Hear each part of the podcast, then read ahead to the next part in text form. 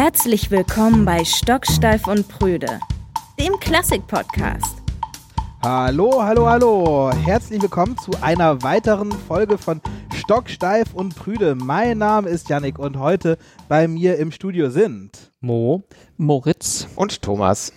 Ich freue mich, dass wir mal wieder in der, in der alten Besetzung, möchte ich jetzt schon fast sagen, eine Folge aufnehmen. Jetzt nämlich in, in Männerrunde. Äh, Johanna setzt jetzt heute mal wieder auf. Dafür haben wir den Mo wieder bei uns, der jetzt äh, zwei Folgen lang ausgesetzt hat, oder? Yes, ich hatte eine kleine Auszeit mit Stocksteif, aber jetzt bin ich wieder zurück im Game. Prüde der- nicht. Ja, Prüde sowieso nie. Ja, also okay. den, den Besenstiel wieder reingesteckt und äh, bereit für. Richtig, und jetzt wieder ans Sprachrohr. Ja, wir haben äh, ein sehr, sehr spannendes Thema heute. Ich weiß, ich, äh, ein binaurales Hörstück. Hm, Was das ist, lass, lassen wir jetzt einfach mal offen. Vielleicht weiß der eine oder andere schon, was das ist. Ähm, aber da werden wir gleich noch so viel drüber sprechen. Äh, vielleicht mal die Frage in die Runde, was, was haben wir denn erlebt in letzter Zeit? Was gibt's Neues? Puh. Ja, in diesen Zeiten, schwierig zu sagen. Erstmal Stille. Erstmal Stille. Recht Ähm, wenig. Ich glaube, wir alle haben wenig Konzerte gespielt. so viel vorweg. Ähm, ich kann von mir sagen, ähm, wenn man sich dann so überlegt, okay, was, was macht man musikalisch, dann kommt man zu dem äh, Schluss, ah, vielleicht könnte man ja so Aufnahmen oder irgendwelche Videoproduktionen oder Fotos machen. Ich dachte schon, du sagst es gleich sowas wie jetzt Tonleitern üben oder Ja, Etüden oder. Ja, das macht er auch. Das mache ich auch manchmal. Ich hör's aber jeden das, Tag. aber das war vielleicht erst so im ersten Lockdown, da kamen so die Tüden vielleicht mehr raus. Ähm, nee, aber also die, äh, die Zeit wurde jetzt in meinem Fall genutzt durch irgendwelche Aufnahmen in Berlin und in Bonn. Und äh, in Essen auch, habe ich wieder mit einem Orchester aufgenommen, das war auch sehr schön. Ähm, also so Musik, aber nicht vor Publikum, aber immerhin Musik, ja, also immerhin. Ja, ich habe auch relativ wenig gemacht, also relativ wenig Musik. Ähm, hab jetzt aber das erste Mal seit mehreren Monaten am Stück jeden Tag ein bisschen Finnisch gelernt. Bin auch stolz drauf, weil meine Frau ist ja Finnin und ähm, das ist hart genug. Ansonsten, ähm, Na, schau mal, warte mal, was, was, ist, was ist schwieriger, richtig gut, äh, also, also äh, was, was fällt dir schwieriger, so, so, ein, so ein richtig krasses Schlagzeugstück oder, oder dein Finnisch, deine Finnisch-Kurse? Ja, Schlagzeug machst du ja, oder mache ich ja, seit ich sechs bin. Also genau 25 Jahre. Deshalb fällt mir das leichter, als Doppelkonsonanten an verschiedenen Positionen in einem Wort mir zu merken. Das ist wirklich manchmal nicht logisch. Aber das klingt irgendwie wie so ein schwieriges Schlagzeugstück für mich. Ist Also- auch so eine rhythmische Sprache, ne? Ist eine mega rhythmische und teilweise so richtig harte Sprache und es bedeutet halt teilweise, also die Wör Worte bedeuten dann mal ganz schnell was anderes, wenn du den Doppelvokal oder den Doppelkonsonanten dann halt nicht so aussprichst oder ihn schreibst, wie er halt da eigentlich sein müsste. Das heißt, ja, Worte sind teilweise sehr ähnlich und ja, man kann da relativ schnell einen Fehler reinhauen. Aber genau diese Genauigkeit, die liegt dir doch als Schlagzeuger irgendwie. Ja, deswegen Mhm. muss ich aber, ja, sehr analytisch ran an die ganze Sache. Und äh, tägliches Training, man glaubt es kaum, als Musiker hat man es irgendwie drauf, jeden Tag so ein bisschen sein Zeug zu machen, aber wenn du dann noch eine Sprache lernst jeden Tag, dann brauchst du halt schon Disziplin. Ich, ich, hab, ich, muss, ich muss sagen, ich habe mir gestern eine Französisch-App in, installiert, weil ich es so peinlich finde, nicht Französisch sprechen zu können und meine Mutter sogar Französischlehrerin war. Uh, das ist, Das ist richtig peinlich. bitter. Ähm, und wir können ja mal in der nächsten oder übernächsten Folge, kann ich ja mal berichten, wie diszipliniert ich geblieben bin bei den Sehr gut, ganzen. ja, in der, in der nächsten Folge französische Musik, in der übernächsten Folge finnische Musik. Oh yes. Oh, hm. Also französische Musik gibt es ja bestimmt einiges. Finnische Musik, ja, Ja. so, Auch richtig viel. ja. Ich kenne kenn nur Sibelius und äh, Ja, den kennt der hat Schwedisch gesprochen. Aber, oh, aber aber Finne. ja, und Thomas, was hast du, hast du was erlebt? Ach, irgendwie nicht, glaube ich. Weiß nicht mehr so genau. Sind so, die Tage sind so alle gleich und äh, es ist, passiert nichts mehr. Und trotzdem ist die ganze Zeit wahnsinnig viel los. Wir sind ja eigentlich äh, immer noch die ganze Zeit am Planen und konzipieren ohne Ende und treffen uns die ganze Zeit äh, meistens per Zoom, um dann irgendwelche Projekte zu besprechen. Ähm, und das ist eigentlich ja cool, aber es passiert dann nie was daraus. So, also ich war, äh, das habe ich erlebt. Ich war auf dem Bauernhof, hab mal gearbeitet Und allein dieses Ding, so eine dreckige Sellerie in die Hand zu nehmen, die Wurzeln abzuschneiden, sie zu putzen und dann in die Kiste zu legen und zu merken, ich habe gerade was gemacht und dadurch hat sich was verändert. Es war so befriedigend. So vier Stunden lang nur Sellerie putzen, es war besser als drei Wochen lang irgendwelche Konzepte äh, stricken zurzeit. Weil, äh, ja, irgendwie, es kommt nie zur Erfüllung so und dann sagt man es wieder ab und dann verschiebt man es auf 2022 und so. Finde ich schon irgendwie so ein bisschen anstrengend, muss ich sagen. Man ist halt jetzt langsam dann doch schon immer am dritten Plan. Am dritten Plan für das Projekt, das eigentlich letztes Jahr hätte stattfinden sollen. Und das nervt, ne? Aber wir haben wir es auch ein bisschen die Zeit genutzt. Im, Im März hatten wir zwei Projekte. Eins hast du dann auch mal wieder dirigieren dürfen, Thomas. Ja, ich habe zum ersten Mal seit einem Jahr den Dirigierstab in die Hand genommen, weil das, also ist ja auch ganz lustig, ne, im Unterschied zu äh, Schlagzeug oder Geige, dirigieren übt man jetzt nicht. ich stand jetzt nicht ein Jahr lang immer mal wieder in meinem Zimmer und habe irgendwie vom Spiegel so Dirigierbewegungen gemacht, sondern das macht man einfach natürlich gar nicht. Und es war, äh, ja, ich, ich habe auch gedacht, so, ah, cool, es geht noch, so, ich kann noch, weiß noch, wo die zwei im Viervierteltakt hinkommt und so. Ähm, und genau, wir haben zwei Projekte geprobt, ähm, einfach mal vorgeprobt, weil natürlich nichts anderes ging. Und wir hoffen einfach, dass wir sie dann auch mal auf die Bühne bringen können. Aber ich fand das cool. Also ich meine, also auch für, für alle Musiker war das ja total toll. Wir hatten ja so ein, so ein Testkonzept und mit Abstand und allem. Ähm, und das dann alles vorgeprobt, sodass man dann halt wirklich bereit ist, wenn es dann irgendwann mal losgehen kann, dass das dann halt irgendwie alles irgendwie steht und noch haben ja alle Zeit und wenn das, wenn das dann mal losgeht, dann äh, hat, glaube ich, keiner mehr Zeit. Genau, weil alle verlegten Projekte dann auf einen Haufen geworfen werden und dann ist für Probenzeit eben äh, überhaupt hat niemand mehr Kapazität. Ja, das wird noch richtig spannend, ne? Weil also mich, mich überfordert ja so ein halber Probentag ja vollkommen und wenn ich in mein, in, mal in meinen Kalender gucke und mal so, so gesehen habe, was so, was ich 2019, wie voll da die Tage waren, also weiß gar nicht, wie das gehen soll. Ja, man gewöhnt sich schon sehr daran, ne? Dass man viel weniger so unterwegs ist und so. Und das hat total, ähm, also es ist auch super negativ, finde ich. Also ich kriege die Vollkrise die ganze Zeit deswegen. Aber natürlich ist zum Teil auch so natürlich entspannt, ne? Dann muss man nicht die ganze Zeit durch die Gegend jetten. Wobei damals war es eigentlich auch geil, die ganze Zeit unterwegs zu sein. Irgendwie schon, ne? Da ist man dann halt irgendwie so, so anderthalb Stunden gefahren für so eine zweieinhalb Stunden Probe manchmal. Hat man überhaupt nicht in Frage gestellt, ob sich das lohnt oder nicht oder für Gespräche, was weiß ich, was man also da für Wege auf sich genommen hat, für die die jetzt heute natürlich vollkommen ausgeschlossen sind. Aber was ich sagen muss, äh, was ich ja auch ganz cool finde, ähm, durch dieses Vorproben, äh, das hat ja doch auch eine positive Auswirkung auf die Projekte selbst, weil sonst war das ja immer so, unsere Projekte sind ja so gut wie immer super kompliziert und jedes einzelne Experiment und man weiß davor überhaupt nicht, ob es am Schluss klappt und was man noch alles tun muss, damit es klappt. Und dann ist man in diese Probenwoche gestartet und während der Probenwoche musste alles passieren und am Ende dann die Konzerte waren. Und ähm, so jetzt zu wissen, okay, wir haben das jetzt geprobt, wir haben jetzt gemerkt, was alles noch nicht ganz funktioniert, wo man noch mal ran muss, so, haben wir noch mal ein halbes Jahr Zeit. ja, man muss ja wirklich auch sagen, dass also das, das eine Projekt war, war Darkroom, unser, unser Live-Hörspiel im Dunkeln, was wir äh, jedes Jahr machen. Und das ist dann, das haben wir jetzt im März geprobt und da ist die Premiere tatsächlich im September auf Norderney. Also bis dahin kann das Ganze noch ganz gut sacken. Also so ein guter Wein, der muss auch erstmal ein bisschen ruhen genau. im, Fass. Also für, für die, die Stellen, die man sich, die man noch nicht kann, die man sich noch nicht richtig gut angeguckt hat, da hat man jetzt gutes, gutes halbes Jahr Zeit. Halbes Jahr drüber schlafen. Ja, halbes Jahr drüber schlafen und dann zwei Tage vorher panisch nochmal noch mal üben. Nee, keine Ahnung. Aber das andere Projekt ist ja, äh, was wir geprobt haben, ist Circles, ja deutlich, deutlich komplizierter und haben uns ja auch mit so ganz anderen Sachen, Dingen beschäftigt, die jetzt gar nicht unbedingt musikalisch waren.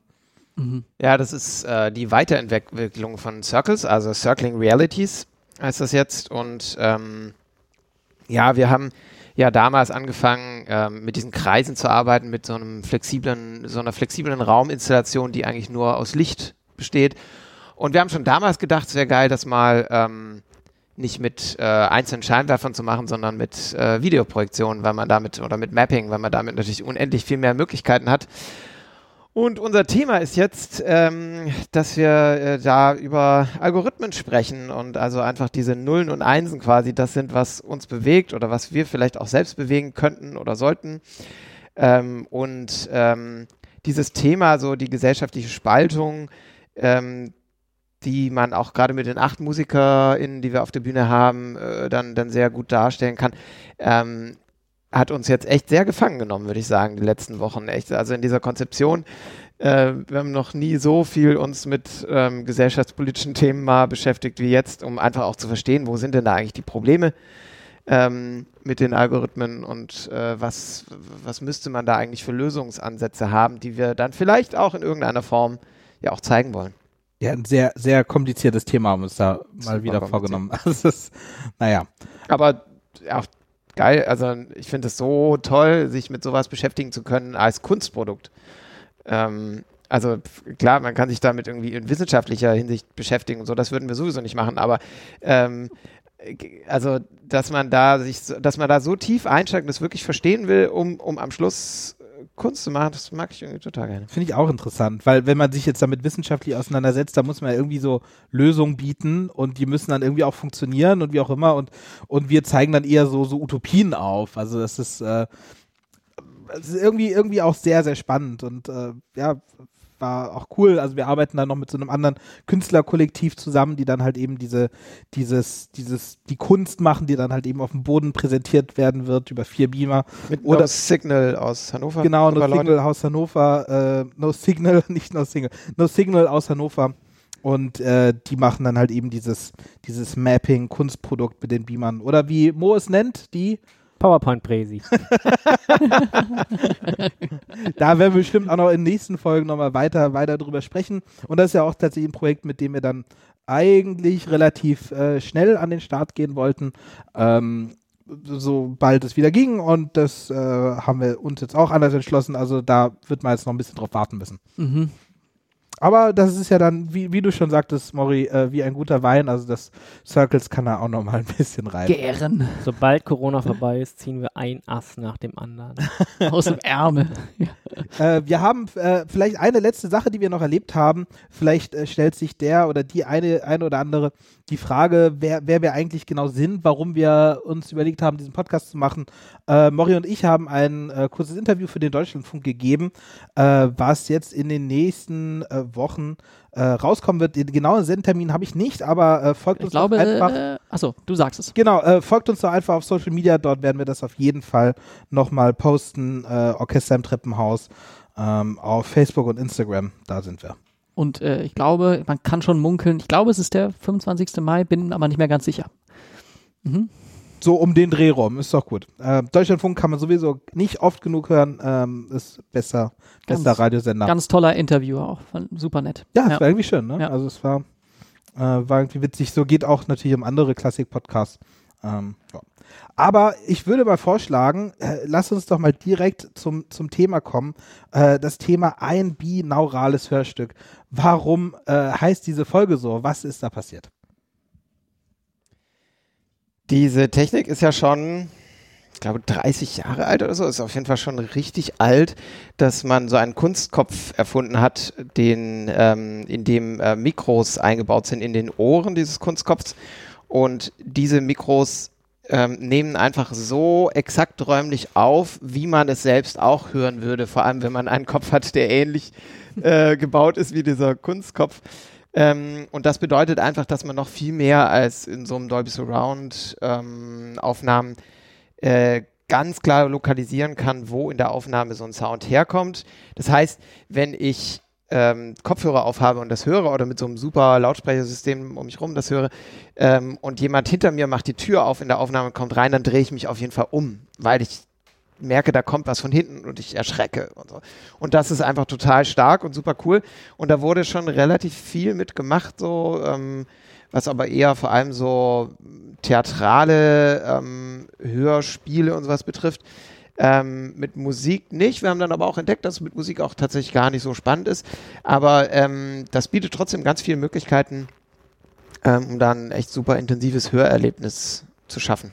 Genau, und aus genau diesem Grund, weil, weil du diese, diese, diese Aufnahmetechnik so bei, bei einem Besuch in einem Tonstudio ausgegraben hast, haben wir uns gedacht, ähm, genau das machen wir. Das war irgendwie, ähm, haben halt ein binaurales Hörstück entwickelt. Ich weiß gar nicht, vielleicht haben wir in einer äh, Podcast-Folge schon mal kurz drüber gesprochen. Ähm, aber darum soll es jetzt in dieser Folge gehen.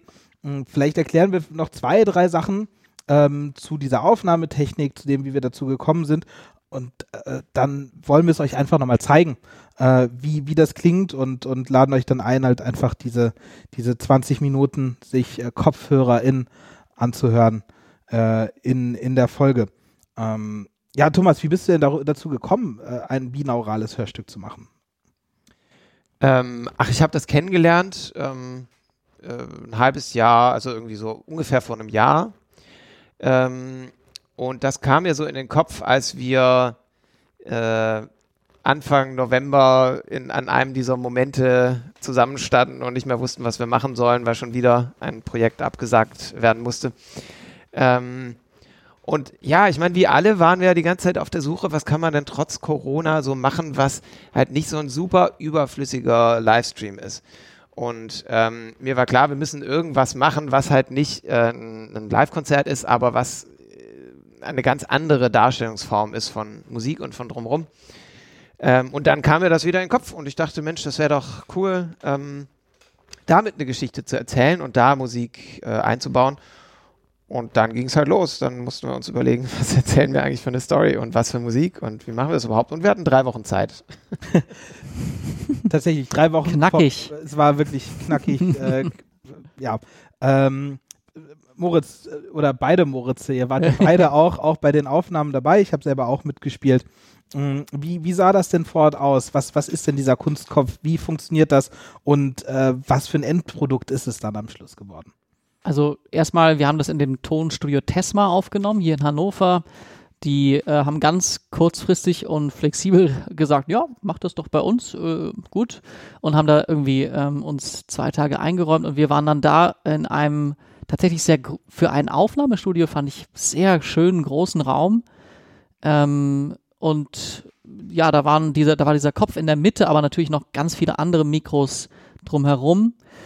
Und äh, der Mo und ich haben dann zum Beispiel auch ein Stück äh, About Escher ähm, aufgenommen äh, mit für Marimba. Marimba und Violine. Wie heißt nochmal der Komponist? Du, Mario Caro. Mario Caro. Da kannst du eigentlich Ja. ein bisschen mehr dazu erzählen, Mo. Ähm, ja, das ist ein spanischer Komponist. Der hat ein Stück, äh, dreisätziges Stück About Escher geschrieben, das sich auf äh, MC Escher, also genau diesen Künstler, der diese 3D-artigen äh, Kunstwerke gebaut hat. Das sind sozusagen so paradoxe ähm, geometrische Gebilde, die halt irgendwie eigentlich gar nicht sozusagen ja, Wie so, so eine Treppe, ne? die immer ja. nach oben geht und sich dabei gleichzeitig im Kreis dreht. Genau.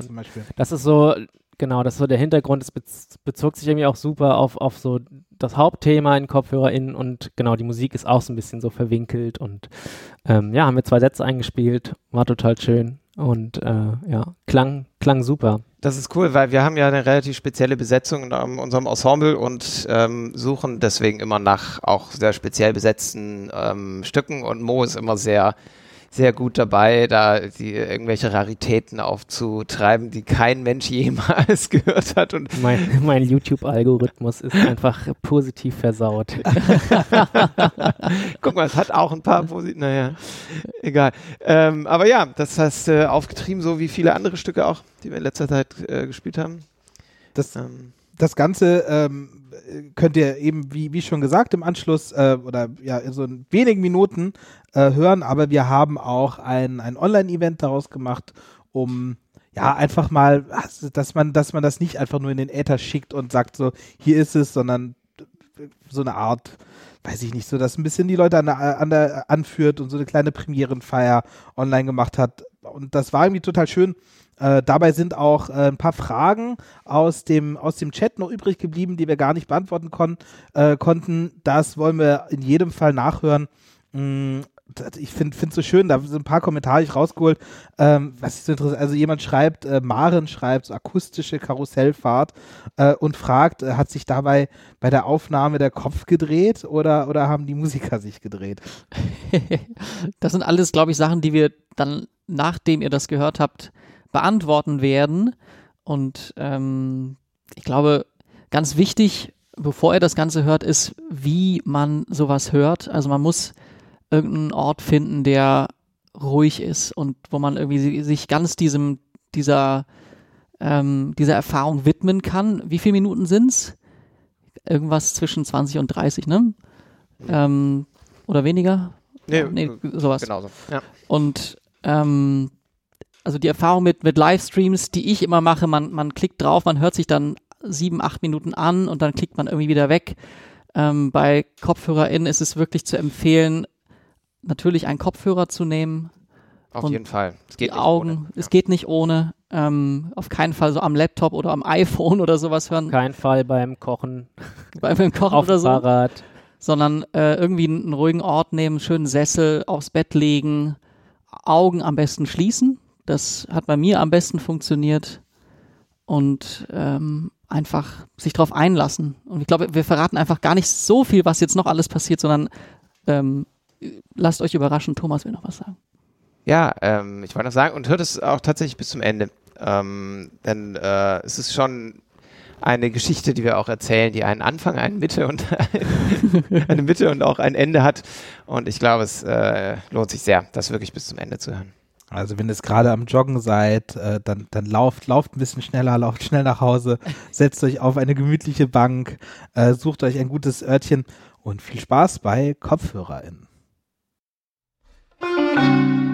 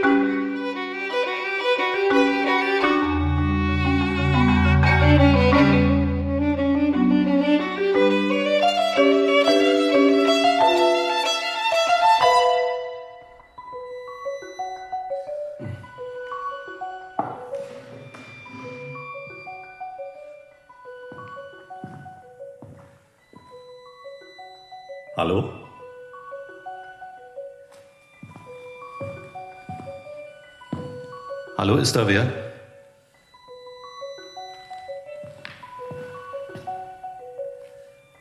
Das ist ja als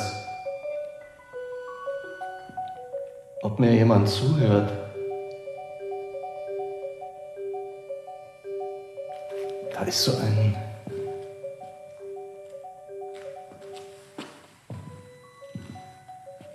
Hier so.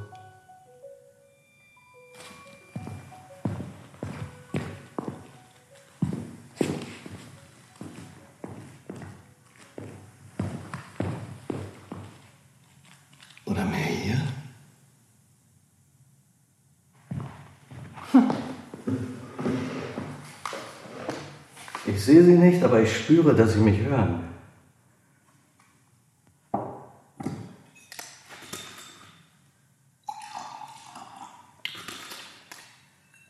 Moment mal. Hören Sie etwa meine Gedanken? Ja. Sie können meine Gedanken hören. Das ist ja. Man denkt und man denkt, man, man denkt ja immer zu. 80.000 Gedanken am Tag, haben Sie im Radio gesagt. Kann man eigentlich aufhören zu denken? Man denkt immer weiter, so vor sich hin, wie ein Fisch, der schwimmt so vor sich hin im Meer. Und bald schon denkt man wie ein Fisch, einfach immer so weiter vor sich hin.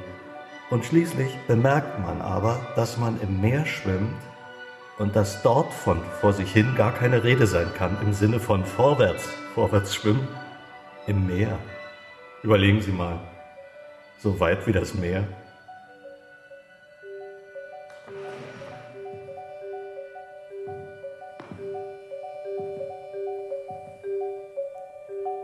Haben Sie das jetzt auch gehört?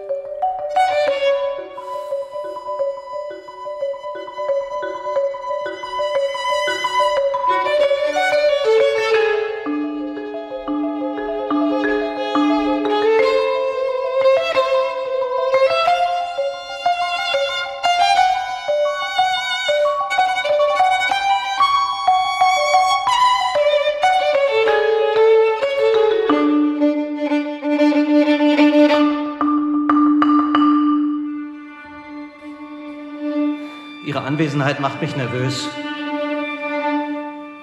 Wie sind Sie in mein Zimmer gekommen? Die Tür ist geschlossen. Ich war auch schon eine Weile nicht mehr draußen. Man kommt seltener raus, gerade.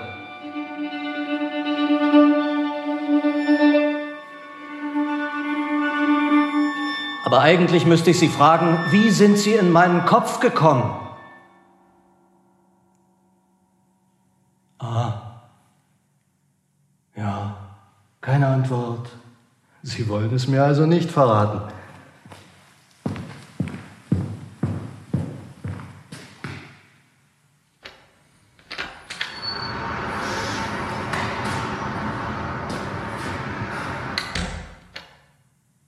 Wenn ich rausgehe, wird alles nur noch schlimmer, denke ich manchmal. Bleibe ich hier, kann nichts geschehen, oder? Hier im Zimmer ist es überschaubar. Dieses Dings da draußen. Wissen Sie, was ich meine? Ist es schwierig da draußen? Schaffe ich das? Schaffen wir das? Tagsüber ist alles nicht so schlimm. Nachts, wenn ich aufwache, da habe ich manchmal so ein, ja, so ein Brennen im Hals. Und der Kopf, der fühlt sich an wie Thank you.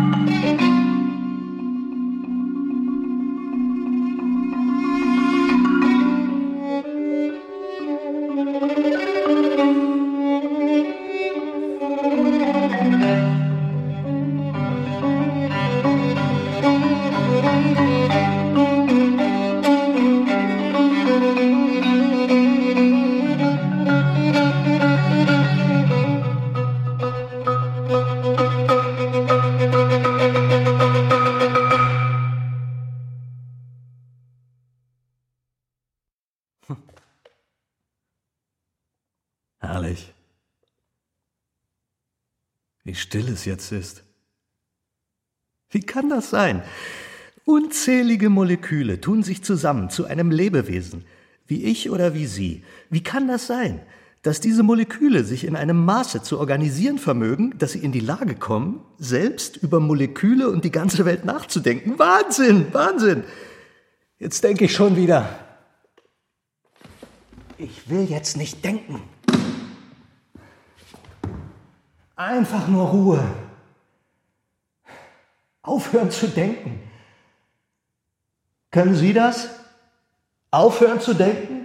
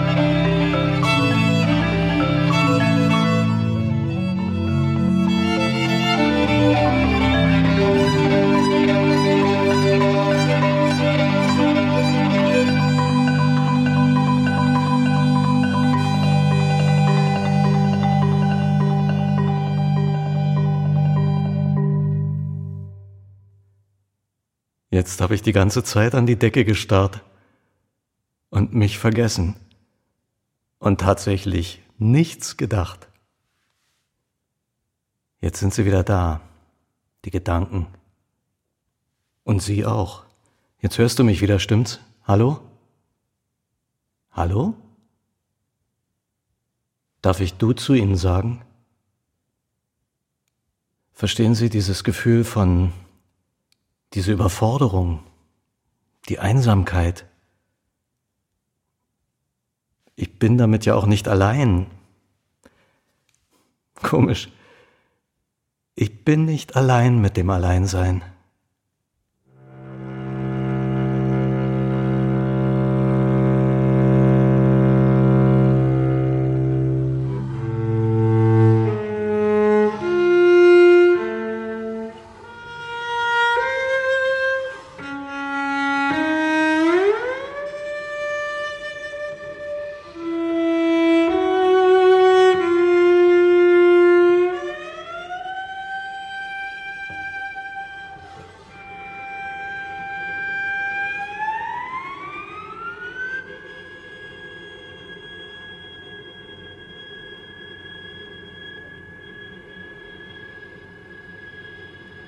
Diese Decke. Siehst du die Decke auch? Sieht aus wie ein Schneefeld voller Ruhe. Und doch, nach und nach scheint es mir, seitdem ich dorthin schaue, als falle von der Decke, da in der Mitte, ein leiser, kaum merklicher Schimmer von Licht.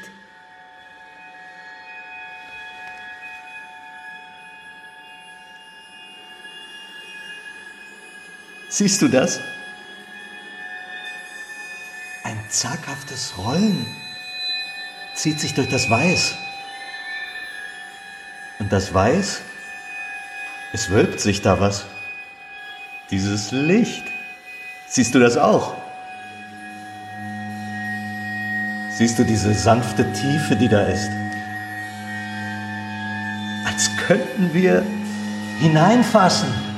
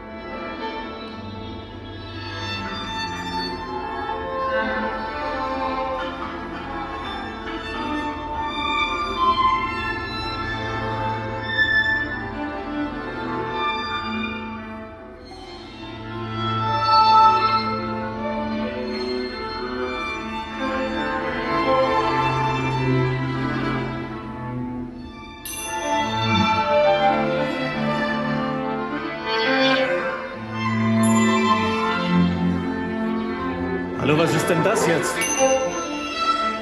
Hallo. Was ist denn jetzt?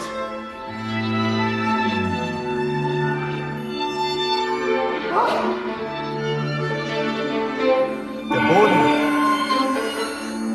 Der Boden nicht. Ich spüre den Boden nicht mehr.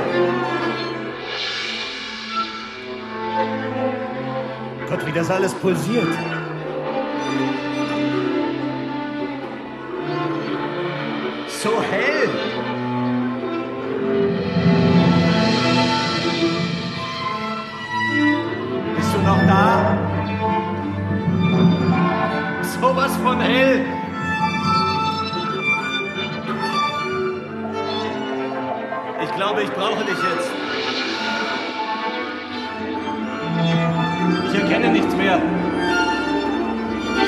Bist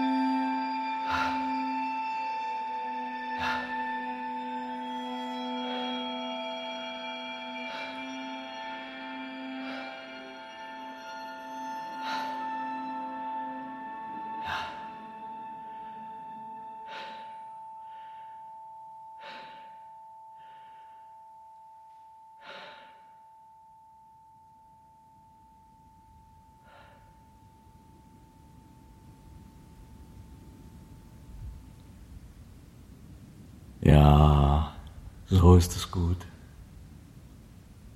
Siehst du? Jetzt stehe ich fest, hier oben auf dem Felsen. Aus den Nebelschwaden ragen steinige Gipfel vor uns auf. Siehst du das? Hier oben atme ich frei. Mein Blick fällt geduldig auf alles, was da vor uns ist, nicht von Menschen gemacht. Nebelwolken, Berggipfel, scharf und fest, die weit über das Land hin glänzen und blitzen. Von hier aus kann ich weit in die Ferne blicken, alles in mich fassen, den Himmel, die Sonne, wie sie so hinter den Wolken schimmert, das ewige Licht. Der Mensch auf dem Gipfel, ganz still, ganz allein, nur atmen, schauen, nichts denken. Spürst du das? Der Mensch auf dem Gipfel, der Mensch am Abgrund, der vor ihm liegt, der Abgrund, in Nebel gehüllt. Er birgt das Künftige, das meinem Auge, mir dem Sterblichen, das Künftige, das dir und mir entzogen ist. Vielleicht, fast träumend, verschmilzt uns alles wie eine steigende und sinkende Welle zwischen Himmel und Erde.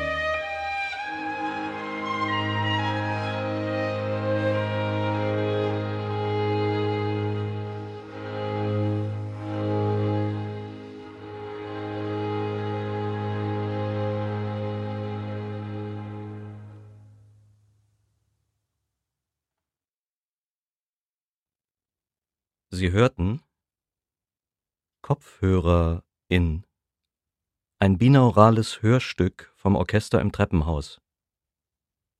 Die Musik Erster und dritter Satz von About Escher von Mario Caro für Violine und Marimba. Den dritten Satz des Streichquartetts F-Moll von Felix Mendelssohn Bartholdy, Opus 80, sowie Improvisationen. Es spielten Moritz Ternedden, Johanna Ruppert, Anne Haarer, Violine, Jannik Hettich und Ruth Kemner, Viola, Michael Schmitz, Violoncello, Moritz Wappler, Marimba und Perkussion. Sprecher Rainer Frank. Idee und Konzeption Orchester im Treppenhaus. Text Volker Bürger. Regie Volker Bürger und Thomas Post. Toningenieur Ole Bunke. Produktion Tonstudio Tesma, Hannover. Ach, so, jetzt könnt ihr eure Augen wieder aufmachen. ja, das war unsere erste richtige Tonstudio-Produktion auch. Ne? Mhm. Und wenn man sich das so vorstellt, weiß nicht, wenn man es jetzt gerade so gehört hat, das ist ja dann irgendwie so das fertige Produkt. Wir haben gerade noch mal so ein bisschen drüber nachgedacht, was da alles drin steckt, schon wieder so an detailverliebter Arbeit. Mit, äh, da hat man sich ja äh, sowohl mit der Musik als auch mit dem Text minutiös stundenlang beschäftigt. Wir haben an diesem Text so viel rumgefeilt und versucht genau die richtigen Stimmungen mit den richtigen Worten zu treffen. Volker Bürger, der den Text geschrieben hat und äh, mit die Regie gemacht hat, äh, mit uns zusammen echt Stunden um Stunden ähm, gesessen, überlegt und gefeilt. Und das war aber dann natürlich auch toll, dass man am Schluss dann so ein, wie ich finde, sehr schönes Produkt rausbekommen hat. Ja, es war äh, total erstaunlich auch, wie, ich glaube, es gibt wenig Leute, die so offen und selbstbewusst das zulassen können, dass man sagt, na, da wäre doch nochmal gut das und das und hier wäre doch nochmal das, könnte man das machen. Oder Hat- das ist genau, scheiße. das ist- das- ist ganz anders. Wir haben uns das ganz anders vorgestellt. Volker hat da irgendwie total toll gearbeitet, vor allem mit dir, Thomas. Und ähm, ja, also jetzt auch wie Rainer das alles, also selbst die Credits, da denke ich mir, boah, das kann man auch so Credits lesen. Ja, klingt richtig gut. Ist gekauft, Rainer. Das ist äh, witzig, äh, jemand, jemand hat im Chat geschrieben, äh, die Stimme des Erzählers hat mich an die deutsche Synchronstimme, Synchronstimme von Johnny Depp erinnert. Durchaus vorteilhaft und generell sehr schön erzählt. Was total witzig ist, weil wir ja mit der deutschen Synchronstimme von Johnny Depp, mit Markus Off, schon oft zusammengearbeitet haben. Auch ein sehr toller Sprecher natürlich. Mhm. War ja irgendwie spannend jetzt einfach, weil wir ja auch sehr wenig Erfahrung in dieser Art von Arbeit haben. ne? Das muss man ja auch mal sagen. Wir sind ja nicht jede Woche in einem Tonstudio, sondern wir entwick entwickeln Konzertprojekte und sich sowas so mit, mit dieser sozusagen, mit diesem nicht vorhandenen Wissen, äh, Aufnahme im Tonstudio, sich so, so ein Stück auszudenken und zu konzipieren, ist einfach nochmal was ganz anderes. Und ich glaube, ja, deshalb wussten wir umso weniger, was jetzt rauskommt am Schluss, als bei anderen Projekten. Vor allem, vor allem also ich meine, man kann sich dann eher damit auseinandersetzen, dass man einfach nur, nur, so, so, nur so Musik aufnimmt. ne? Ich sage jetzt mal nur in Anführungsstrichen, sowas, also sowas habe ich auf jeden Fall vorher schon gemacht. Ja, äh, Studioaufnahmen und sowas, das ist, das ist ja schon fast äh, normal, aber dann halt eben diese, dieses Binaurale, wie bringt man das in die Musik ein, wie bringt man das in den Text ein? Ich glaube, im Text war es sogar schon irgendwie logischer, weil das, das gibt es ja schon. Es gibt irgendwie so binaurale äh, Hörspiele, nicht viele, aber ähm, also übrigens, äh, eine, ein, ein Diskussionsteilnehmer hat geschrieben, für die alten Säcke im Publikum könnt ihr ruhig Kunstkopf-Stereophonie sagen, dann weiß man Bescheid. Vielleicht äh, Kunstkopf-Stereophonie, äh, vielleicht sagt das dem einen oder anderen mehr als binaurale Aufnahmetechnik. Aber das ist halt was, womit man sich nicht so sehr auseinandergesetzt hat und was, ist, was es nicht so viel gibt und was macht man da musikalisch draus, sodass das spannend ist und ähm, weiß ich nicht so, manche, manche, viele Leute haben geschrieben, dass, dass, äh, dass ihnen schwindelig wurde. Also Mhm. mich würde es interessieren, ob das jetzt hier unseren, unseren ZuhörerInnen äh, jetzt gerade auch so gegangen ist. Ähm, aber ja, wie, wie das dann technisch gemacht wurde, ist ja, ist ja total spannend, wie das denn funktioniert und äh, wie, wie, wie das geht, was das ist. Also Anne Schmitz schreibt dazu, ähm, natürlich ganz lieb, äh, man fühlt sich, als wäre man dort. Ich hatte auch immer das Bedürfnis, ihm zu antworten. ich dachte nicht, dass man akustisch schwindelig sein kann. Wie wurde das technisch gemacht? Wie habt ihr das aufgenommen? Ganz praktisch. Wie haben wir das gemacht, Mo? Ja, wir haben das äh, natürlich zum einen so gemacht, dass wir mh, zusätzlich zu diesem binauralen Kunstkopf ein ähm, Mikrofonfeld sozusagen aufgebaut haben, in dem wir uns bewegt haben, vor allem jetzt bei diesen improvisatorischen Teilen. Da waren wir in einem riesigen dreidimensionalen Raum verteilt. Teilweise habe ich Szenen noch in Erinnerung, wo so mehrere Streicher und Streicherinnen um diesen Kunstkopf im Kreis gerannt sind. Mit Instrumenten, mit spielen. Instrumenten spielen. Und äh, das war ein bisschen witzig, weil ähm, tatsächlich da ist dann so Multitasking gefragt, dass das äh, musikalische Endprodukt ein bisschen fragwürdig war teilweise. war mega lustig. Ja. Und, ja. Und natürlich muss man auch sagen, dass äh, einiges davon oder vieles davon auch technisch gelöst wird im, in der Nachbearbeitung. Ähm, natürlich hat Ole Bunke, der Mensch, der dieses ähm, Stück produziert und bearbeitet hat, auch ähm, viele, viele Möglichkeiten in der Post-Production. Mhm. Da. Ja, das war so, war so cool, wie, wie, wie man dann sieht. Also es war übrigens total toll, irgendwie mit diesem, in diesem Tonstudio zu arbeiten und mit Ole ähm, und, und was man dann machen kann. Also es war alles immer total kompliziert, aber es war halt alles möglich. Das ist halt das, das Witzige. Es war, es war nicht irgendwie, konnte halt dann, also und dann, dann war dann Ole manchmal so und dann, und dann hat man gesagt, ja, ah, das wäre jetzt wirklich toll, wenn an der Stelle sich der, sich der Klang dann im Raum drehen würde. So. Das haben wir so nicht aufgenommen an der Stelle. So kannst du das machen. Und dann, ja, da, dauert dann so fünf bis zehn Minuten und dann, und dann hatte man das dann schon so. Äh, und dann hat er dann, es sind dann ganz viele Ebenen da drauf. Also te teilweise, manche Aufnahmen sind dann wirklich so entstanden, dass, dass sich die Musiker tatsächlich im Raum gedreht haben, also rennend beim Spielen. dann darüber ist dann irgendwie eine zweite Ebene, wo dann Ole äh, irgendwie dann noch das irgendwie in eine Gegenrichtung äh, hat laufen lassen und dann aus vier, äh, aus, aus zwei Ecken dann noch irgendwelche Schlagzeuge auf irgendwie auf die Dinger rumömmeln, äh, auf ihre Instrumente ömmeln. Und es war total wichtig, dass ähm, es diese Nachbearbeitungsmöglichkeiten gab und man da noch Lösungen finden konnte, weil apropos, wir haben da keine Erfahrung, also wir haben natürlich alle noch nie ein Hörspiel aufgenommen. Ähm, und da muss man ja vorher alles ganz genau wissen, wie man das nachher dann auch äh, umsetzt und wie die Übergänge sind und so.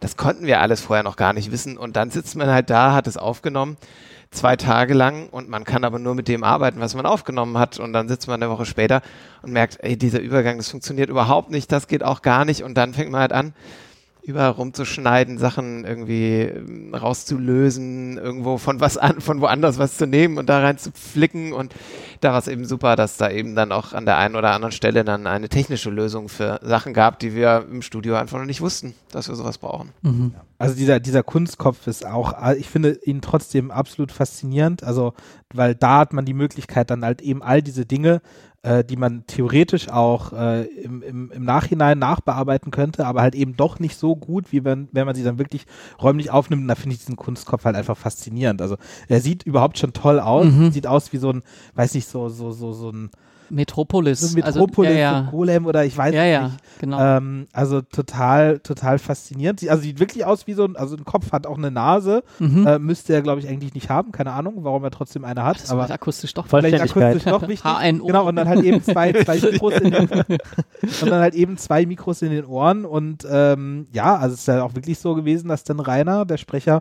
dann auch wirklich diesen, diesen Kopf dann angeguckt hat und äh, sich dann, was auch immer bei vorgestellt hat, aber dann schon Das mit kann man Kopf fragen. gearbeitet hat. Äh, Und natürlich auch um ihn rumgelaufen ist und so, ne? Diese ganzen Dinge sind ja szenisch auch schon wirklich ja auch vor Ort so gewesen. Genau, je, jemand hat auch gefragt, so was wäre, wenn man so einen Kopf nach draußen stellen würde. äh, dann, dann würde man wahrscheinlich einfach ziemlich räumlich, äh, also wenn da eine Biene von, von links nach rechts äh, an dem Kopf vorbeifliegt, dann ähm, hört sich das im besten Falle auch tatsächlich genauso an auf den Ja. Kopfhörern. Es haben zwei Leute auch gefragt, ob der Kopf sich selbst gedreht habe oder ob wir das waren. Und äh, das haben wir jetzt gerade beantwortet. Aber das ist offensichtlich ähm, eine Frage, die, die bei vielen so hängen geblieben ist. Das war auch im, im Nachgespräch, glaube ich, nochmal Thema. Ähm, ja. Ähm, ein, ein weiterer wichtiger Teil von KopfhörerInnen und auch eine Frage, die auch relativ äh, viel, vorgekommen ist, äh, die, wir, die wir nur so anreißen konnten bei dem Online-Event, ist äh, zu den Impros, weil das ist ja so das verbindende Element zwischen den, zwischen den Stücken, äh, auch ein verbindendes Element zwischen den Texten oder auch unter den Texten. Ähm, äh, fragen zum Beispiel, äh, fragt so Chiara, was hattet ihr bei den Improvisationen für Bilder im Kopf, falls ihr welche hattet?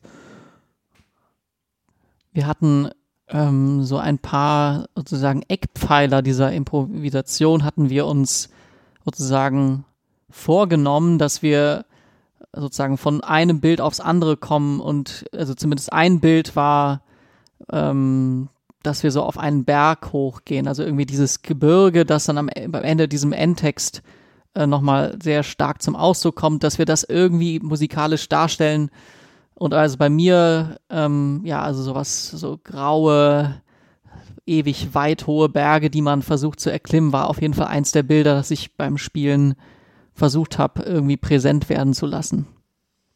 Ja, und bei so Improvisation ist ja auch so ein Forschungsfeld für uns. Ähm, stellt sich immer mehr raus, man braucht ganz klare dramaturgische Abschnitte, an denen man sich festhalten kann.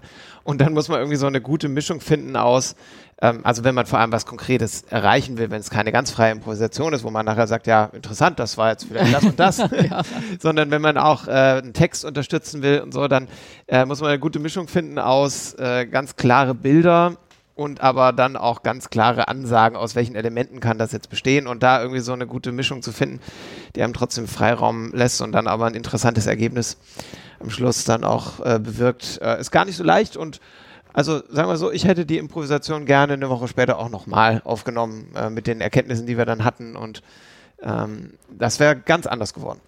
Und das ist ja das Schöne. Also es ist irgendwie nicht reproduzierbar und äh, auch tatsächlich sehr herausfordernd. Allein die Anzahl der Leute, die da mit improvisiert haben, das ist ähm, auf jeden Fall herausfordernd mit so vielen. In, Im Streichquartett, das machen wir ja häufiger, ist das eigentlich ähm, schon irgendwie so ein eingespieltes Team. Äh, aber also, wie viel waren es? Acht, neun Leute dann insgesamt, ja. die da zusammen improvisiert haben, auch über Distanzen und wie gesagt, sehr in Bewegung. Ähm, ja. anspruchsvoll. Plus äh, der Sprecher war ja mit im Raum. Stimmt. Und, also das ja. ist ja eine Live-Aufnahme, der hat ja nicht drüber gesprochen, sondern wir mussten ja auch noch fest, also sicherstellen, dass der im, an einem Mikro ist, dass man den hört und dass er nicht die ganze Zeit schreit, weil das klingt natürlich auch blöd am Schluss. Und man So, ihn ne? nicht umrennt. Ja. Ja, das war spannend. Das war sehr spannend. Ja, und dabei kommt dann so, so, so ein Produkt bei raus. Das ist echt interessant, also ja, total faszinierend. Ja, was, was haben wir denn noch vergessen zu sagen zu KopfhörerInnen? Ähm, vielleicht, vielleicht äh, was, was zu dem, zu dem Endstück, Moritz. Wie, erstmal würde mich interessieren, äh, du, du hast ja so ein bisschen die Funktion des, des Tonmeisters übernommen. Ähm, wie oft hast du diesen Mendelssohn am Ende gehört? Ah, ähm, also natürlich nicht am Stück, aber so in, in Einzelteilen weiß ich nicht. Aber also ich komme sicher an die 100 Mal ran. Das ist, das ist sicher. Ich glaube, ich kenne kein, ich glaube, ich habe kein, ich habe sehr viel Musik in meinem Leben gehört, aber ich glaube, ich habe kein Stück Musik so oft gehört und so oft vor allem in kürzester Zeit wie diesen Mendelssohn, den ich äh, nach wie vor unglaublich liebe und ich finde das, ihr- also ich habe ja selber sogar nicht mitgespielt. Ähm, ich finde, dass ihr das ganz toll gespielt habt. Aber nichtdestotrotz äh, sind solche Aufnahmen einfach ein Gefriemel ohne Ende. Ich bewundere da alle wirklichen Tonmeister sehr und äh, habe da größten Respekt vor, wenn die ganz genau wissen, okay, das haben wir jetzt im Kasten und, und so. Erzähl doch mal, vielleicht, das ist, glaube ich, ganz vielen Leuten gar nicht bewusst, wie, wie so eine, so eine musikalische Studioaufnahme überhaupt zustande kommt.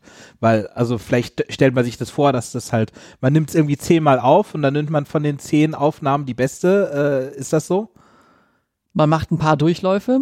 Am Anfang ein paar durch, also ein, zwei Durchläufe. Am Ende ein, zwei Durchläufe, die meistens kann ich schon vor, vorweg äh, verraten, die, die äh, meistens die besten sind, aus denen dann auch wir die meisten Teile genommen haben. Große Abschnitte. Ähm, aber äh, man, man guckt halt, ah, okay, diese Stelle ist noch nicht ganz zusammen, diese Stelle ist noch nicht ganz sauber.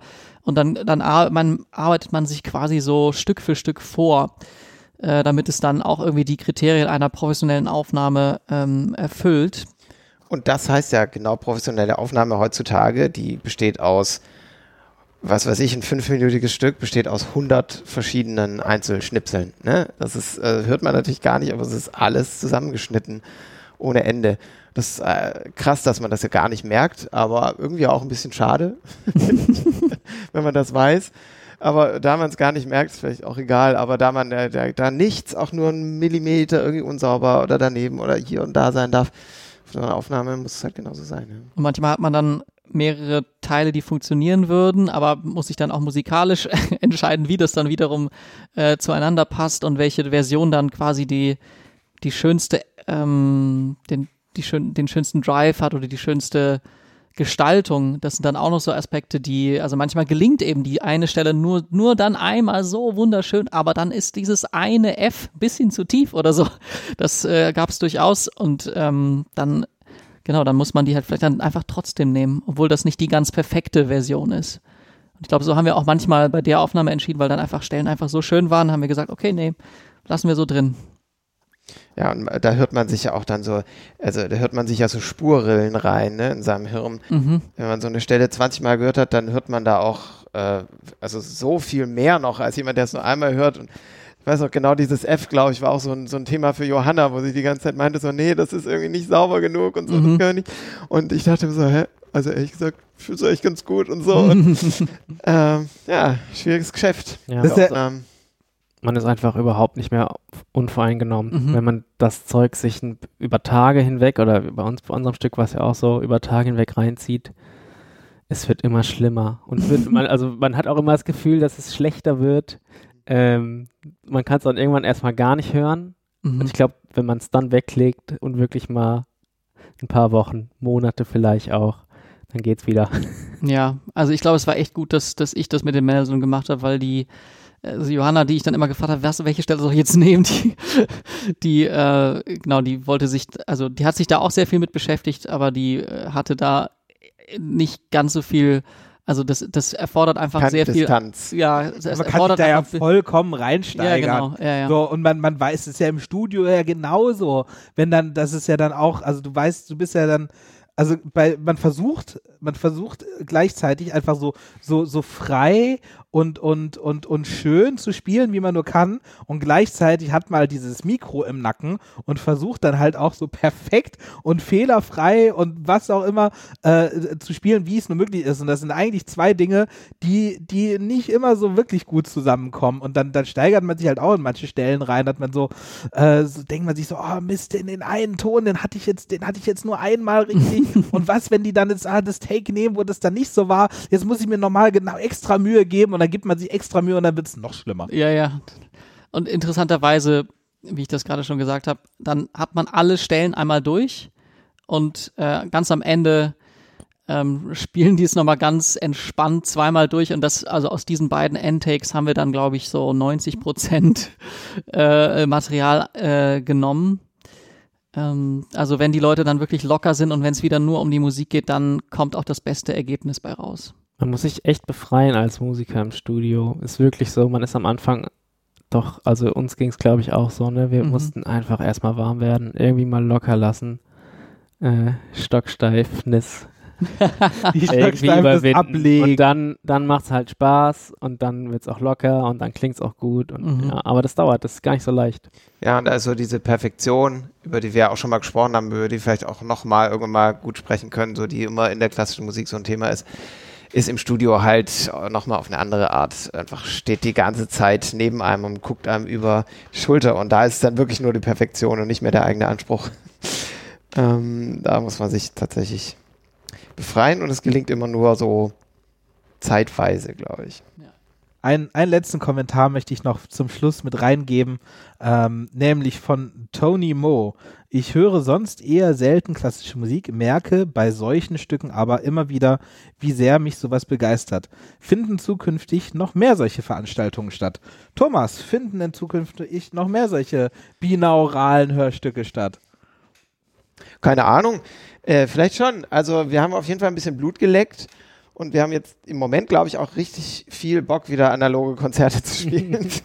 ähm, aber trotzdem ähm, wird es jetzt noch ein Weilchen dauern und wir sind jetzt wieder am Plan und äh, werden drei ähm, binaurale Hörspiele aufnehmen in den nächsten Wochen. Ähm, und das Ganze geht wieder von vorne los. Genau, und die sind dann an, an Orte gebunden, also es wird auch ein bisschen eine andere Geschichte sein. Aber äh, wir wollen nicht zu viel verraten, aber es bleibt spannend, würde ich sagen. An dieser Stelle, äh, diese ganzen Kommentare, die man jetzt nochmal lesen durfte, das ist so wunderschön, dass es so viele tolle, positive Reaktionen auf dieses Stück gab, oder? Also das war schon an, bei, der, bei der Premiere äh, der Fall, diese ganzen, ich weiß nicht, wie viele Menschen es waren, irgendwas zwischen 500 oder so, 400. 500 haben sich angemeldet, dann äh, wirklich gehört haben es 400 und äh, also das, das war so wie so, ein, so eine Dusche an, an positivem äh, Feedback, was man da gekriegt hat. Und ähm, das könnt ihr natürlich auch über Social Media uns auch zukommen lassen. Das fühlt sich dann genauso schön an. Ja, schön, dass ihr äh, zugehört habt. Das war Stocksteif und Prüde. Ähm, ich hoffe, euch hat KopfhörerInnen gefallen. Wenn das so ist, äh, zeigt es doch mit äh, 5 Sterne auf iTunes oder wo auch immer ihr uns hört. Äh, besucht das Orchester im Treppenhaus auf Facebook und Instagram und seid gespannt auf nächste Folgen.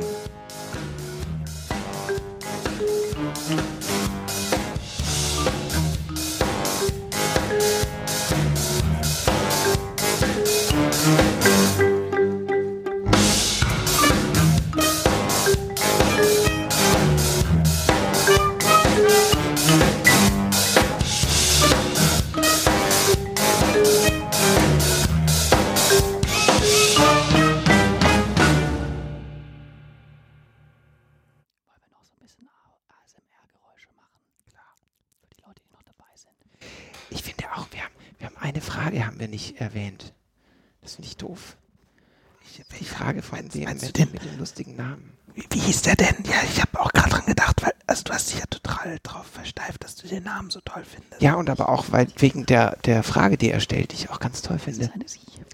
Daje Olde Wurtel. Ich finde das Jetzt, warte mal. Daje, Olde Wurtel. Ja, und sie hat nämlich geschrieben. Das haben wir sogar erwähnt. Hier mit Ähm, dem. ja, nee, aber sie hat noch mal eine andere Frage Ja, gestellt. Und zwar hat sie erzählt, dass dieses Hörstück sie an das Konzert in die Stadt der träumenden Bücher von Walter Mörs erinnert hat. Das fand ich super, weil das ist mein Lieblingsbuch. Und da gibt es so ein Konzert, ich weiß gar nicht mehr ganz genau, was da alles passiert, aber es treten auf jeden Fall Trompaunen auf. Und das muss so ein, so ein, so ein Konzert, wo dann alle so, ich glaube, also soweit ich mir erinnere, ist das irgendwie wie so Halluzinogene, die dann da so durch die Luft schweben und man, die Leute driften total ab und haben so ganz krasse Bilder im Kopf durch diese Musik und so. Das ist ziemlich cool, muss man sich mal angucken. Also muss man mal lesen, das Buch. Auf jeden Fall, es lohnt sich.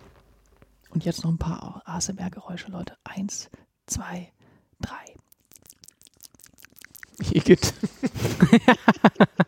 Strengt euch mal ein bisschen an. Das machen wir nie wieder.